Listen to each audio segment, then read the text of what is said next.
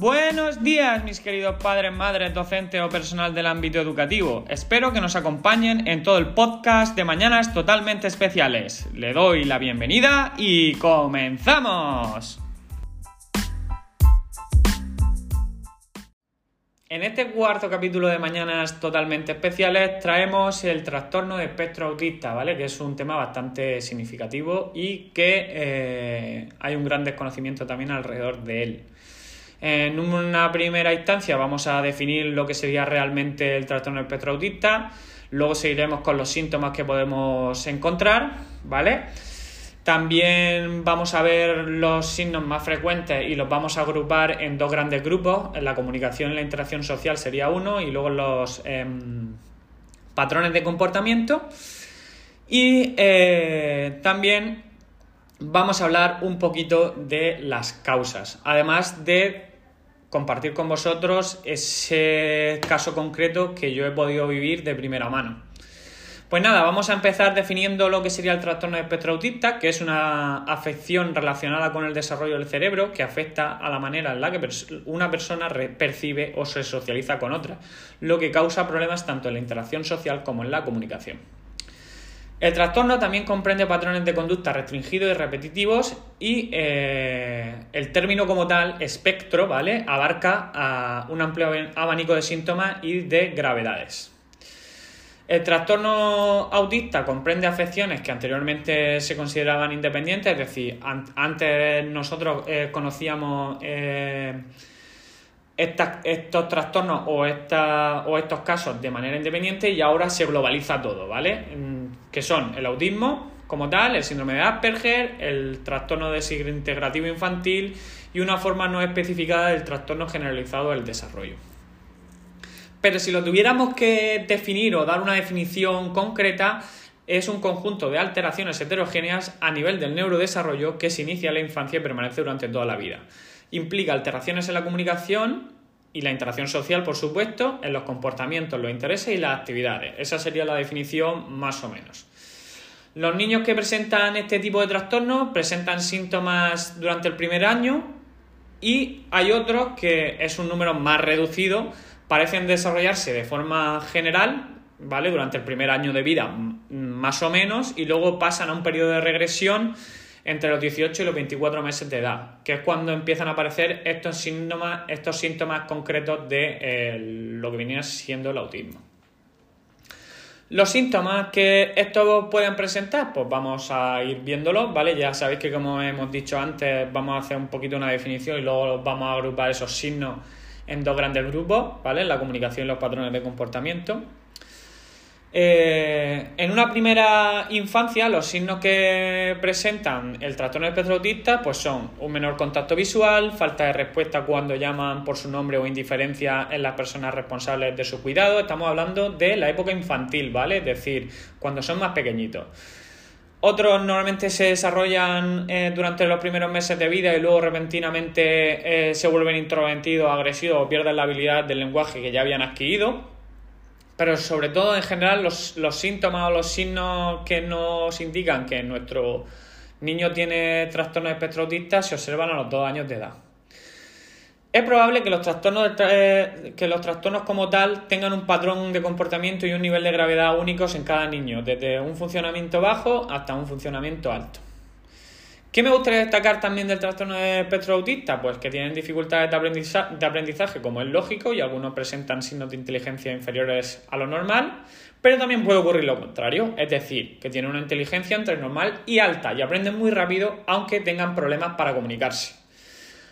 Aplicar lo que saben en la vida diaria o adaptarse a las situaciones sociales.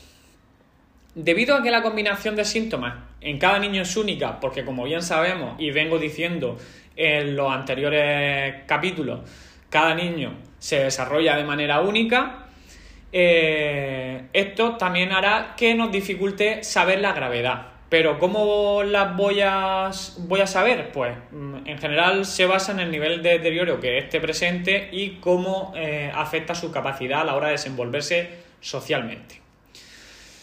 A continuación vamos a hablar un poquito en estos dos grandes grupos de cuáles son los, signos frecuentes que tienen las personas con este tipo de trastorno. En cuanto a la comunicación y la interacción social, un niño, ¿vale? Puede tener problemas con la, interacción social y sobre todo con la capacidad de desenvolverse socialmente. Incluso eh, presentar los síntomas que, vamos a ir viendo. Pues mira, no responde por su nombre o en ocasiones no parece escuchar se resiste a cualquier tipo de contacto humano, es decir, abrazos, caricias, incluso mm, tocarle el hombro, es decir, lo rechazan completamente y prefieren jugar solo y abstraerse en su propio mundo. Cero contacto visual, no tiene eh, expresión facial, ya sabéis que mm, no expresa facialmente nada ni ningún tipo de emoción, no tiene habla o tiene un un desarrollo tardío del habla o bien pierde la capacidad que ya tenía, no puede mantener o iniciar una conversación y si lo hace es normalmente para soltar una palabra aleatoria o para nombrar elementos que se ha aprendido de, memoria. Habla con un tono o ritmo anormal y es posible que utilice una voz cantarina o que hable como un robot. Repite palabras o frases textuales pero no comprende cómo usarlas. Es decir, mm, por ejemplo, eh, ha aprendido que los dibujos dicen una frase y te, y te mete la frase de, de los dibujos y no sabe que realmente eso no corresponde en ese momento. No parece entender preguntas o indicaciones que le damos, no expresa emociones ni sentimientos, parece no ser consciente de los sentimientos de los demás, es decir, por supuesto, eh, la empatía cero. No señala ni trae objetos para compartir o para mostrar interés o para que le hagas caso, aborda interacciones sociales de forma inadecuada, comportándose de manera pasiva, agresiva y perturbadora. ¿Con esto que me, me refiero? Pues que lo mismo le pega a sus compañeros. Tiene dificultad para reconocer señales no verbales, como la interpretación de expresiones faciales de otras personas, las posturas corporales o el tono de voz. En cuanto a los patrones de, comportamiento, pues podemos ver que eh, los niños pueden, a pesar de tener trastorno espectro autista, pueden tener interés en actividades o patrones de comportamiento repetitivos limitados, incluso eh, los que vamos a ver a continuación. Realiza movimientos repetitivos como balancearse, girar, aletear con las manos. Eh, esto se conoce como estereotipias, ¿vale? Eh, normalmente lo realiza mm, sin darse cuenta y mm, de manera aleatoria. Realiza actividades que podrían causarle daño, como morderse o golpearse la cabeza, desarrolla rutinas o rituales específicos y se altera con cualquier mínimo cambio. Es decir, imaginaros que él entra a la clase y siempre hace lo mismo, nosotros venimos y le cambiamos la, rutina. Pues eh, probablemente tengas una rabieta bastante interesante. Tienen problemas con la coordinación o muestran patrones de movimiento extraños, como ser torpe al caminar o caminar de puntillas, que eso lo vemos mucho. Muestra un lenguaje corporal extraño o se presenta rígido y exagerado. Se deslumbra con los detalles de un objeto, es decir, coge a lo mejor, imaginar, una pieza de Lego y se tira ahora observándola.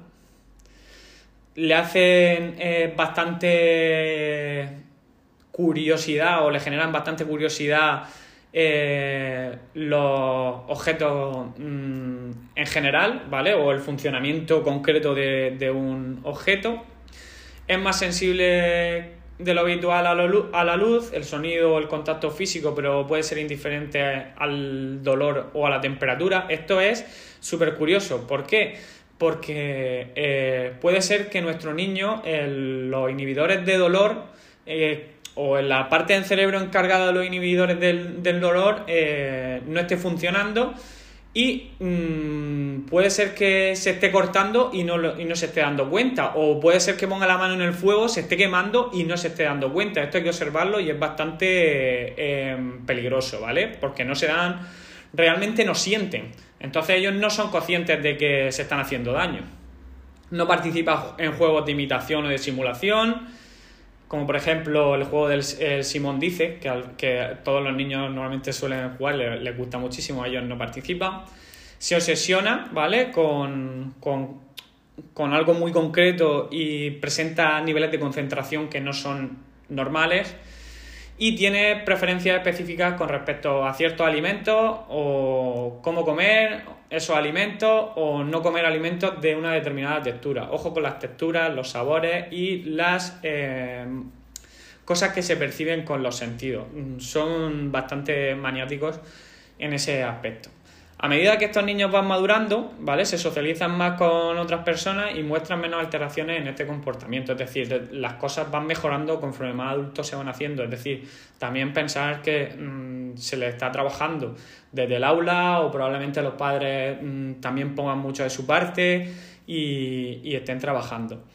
Y al final, pues generalmente los problemas que tienen suelen ser menos graves y con el, eh, con el, con el tiempo pueden llevar una vida normal.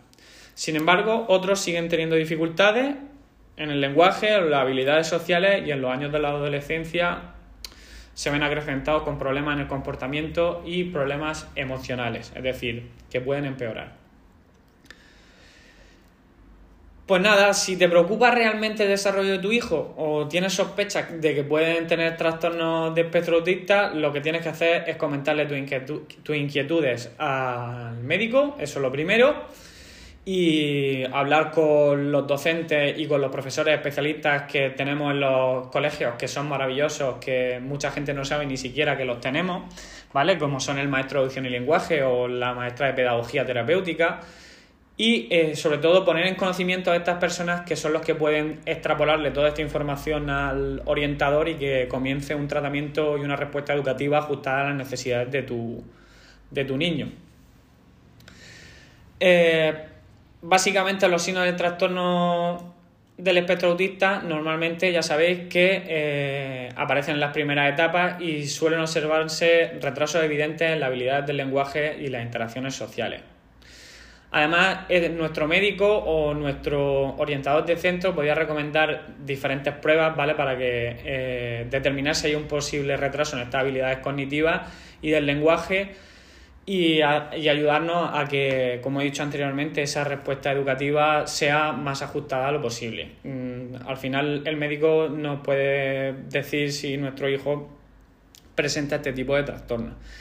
Hay una serie de indicadores concretos que nos puede decir, pues, no, pues que ya lo hemos visto anteriormente, pero estos van un poquito más por meses. Mm, los vamos a ver, ¿vale? Es no responde con una sonrisa o una expresión de felicidad entre los seis meses o antes, no imita sonidos o expresiones faciales a los nueve meses o antes, no balbucea ni hace gorgoritos a los doce meses o antes, no hace gestos como señalar, saludar a los 14 meses, no dice palabras simples a los 16, no juega a juegos de simulación a los 18, no dice frases a la... de dos palabras a los 24 meses. Y pierde la habilidad del lenguaje o habilidades sociales a cualquier edad. ¿Cuáles son los síntomas, perdón, cuáles son las causas más concretas de este tipo de trastornos? Pues los trastornos del espectro autista no tienen una causa única conocida. Como bien sabéis, no se sabe realmente eh, mucho. Y considerando la complejidad como tal del trastorno y el hecho de que los síntomas y la gravedad pueden variar, probablemente haya múltiples causas. Pero eh, sí que es verdad que podemos destacar dos, que una es la genética y otra el medio ambiente. ¿Vale? Todas estas, o sea, estas dos causas pueden influir. La genética. Eh, no me voy a meter mucho a hablar sobre el tema de la genética porque sería un campo bastante em, difícil, pero algunos niños que presentan el trastorno espectro pueden tener asociado otro trastorno genético como puede ser el síndrome de Red o el síndrome del cromosoma X frágil. Para, otros, los cambios genéticos o mutaciones pueden aumentar el riesgo de padecer trastornos de espectro autista y más aún otros genes que pueden afectar al desarrollo del cerebro o modo en el que se comunican las neuronas cerebrales o pueden también determinar la gravedad.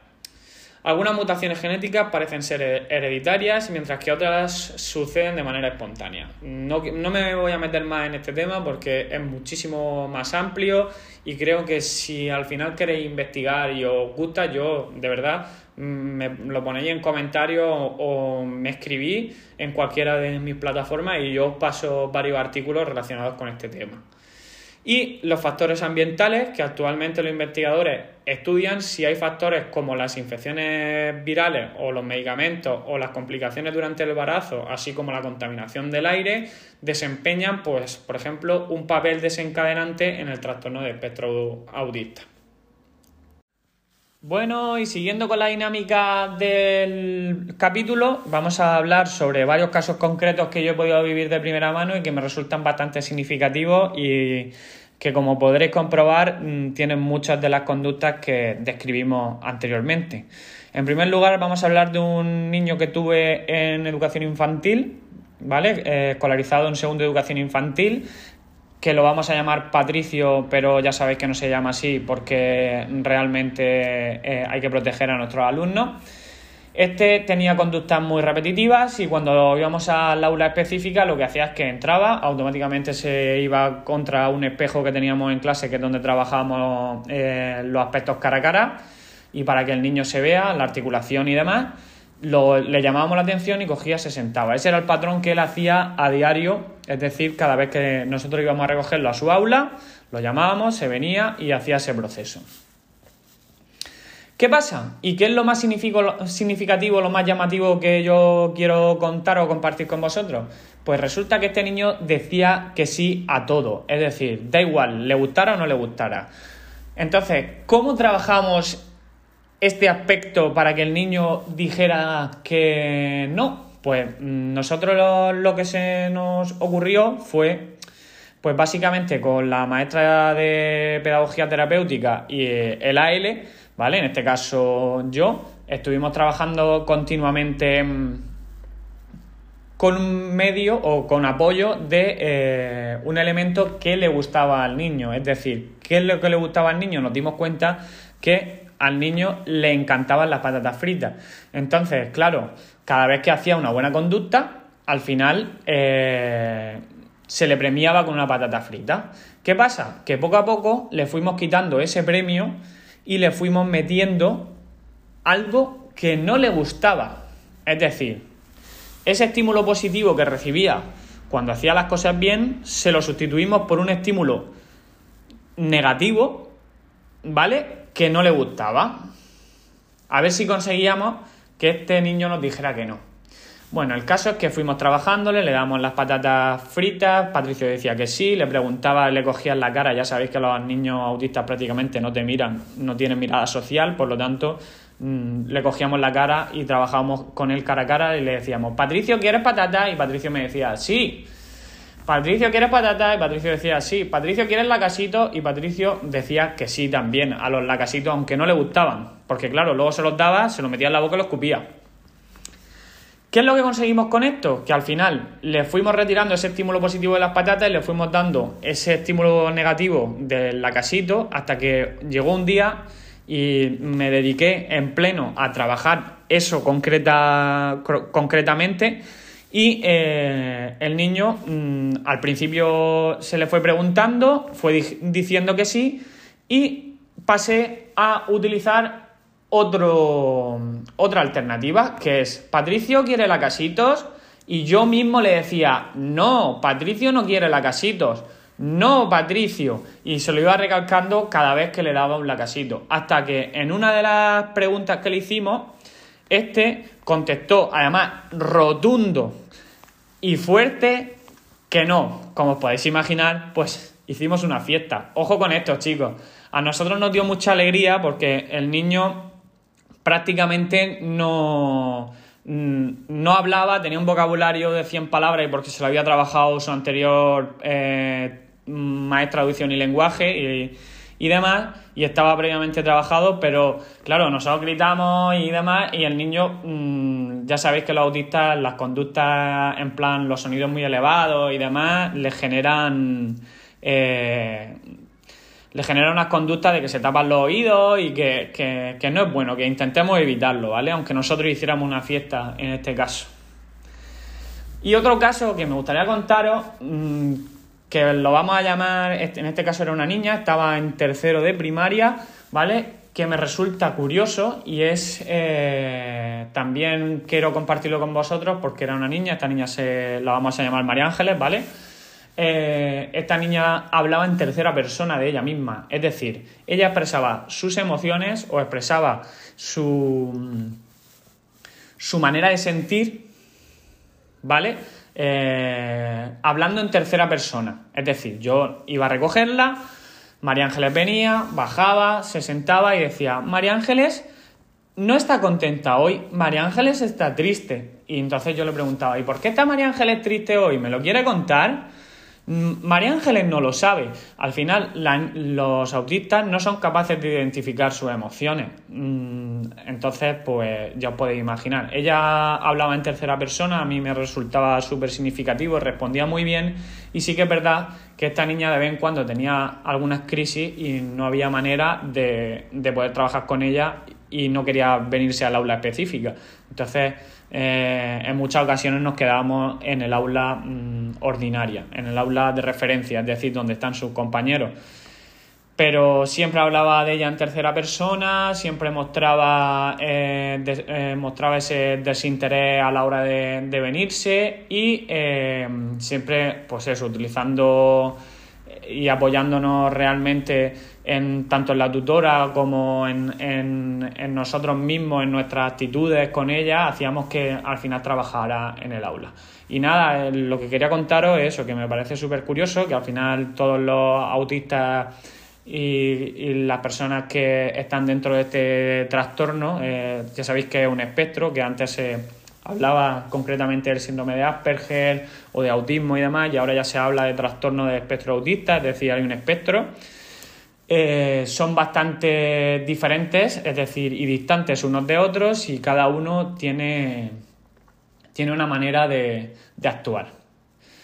Y nada, y, eso es, es, todo lo que quería lo que quería contaros. Ah, bueno, se me olvidaba contar un caso muy concreto, que esto fue con una conversación que tuve con otra maestra de audición y lenguaje que me contó que ella en clase tenía a un alumno, no recuerdo ahora exactamente el nombre de este alumno, pero que sus padres se quedaron eh, muertos, perdón por la, expresión, se quedaron muertos porque mm, resulta que tenían en la estantería de arriba de casa un libro viejo que prácticamente no utilizaban y se dieron cuenta de que su hijo se interesó por ese libro y que eran capaces de preguntarle eh, cualquier página y la había memorizado toda de memoria. Es decir, también puede ser que eh, muchos de estos autistas tengan una inteligencia por encima de, lo normal o que haya cierta cormovilidad con altas capacidades, ¿vale? La cormovilidad es cuando dos eh, trastornos o no, porque no tiene que ser trastornos, pueden ser algo bueno y algo malo, están, están unidos y van, y van de la mano y están, y están progresando de manera lineal. También decir que los em, padres o familiares de, estos casos concretos que hemos hablado se, sentían bastante afectados porque veían que no podían trabajar con su hijo o con, con sus nietos en este caso, porque por ejemplo en el caso de Patricio el abuelo eh, yo recuerdo una mañana que vino a recogerlo a la hora del recreo y lo acerqué a la puerta y, le pregunté al abuelo y la, la respuesta que me dio el abuelo a mí me partió el alma. Fue, sí, sí, Patricio es muy listo, pero no es listo para lo que tiene que ser porque este había memorizado, porque claro, el abuelo tomaba café en la estación del tren de Murcia y había memorizado, había memorizado todos los trenes o todas las combinaciones de trenes desde la estación de Murcia al, al resto de España. El niño había memorizado eso, pero al final no es una inteligencia funcional.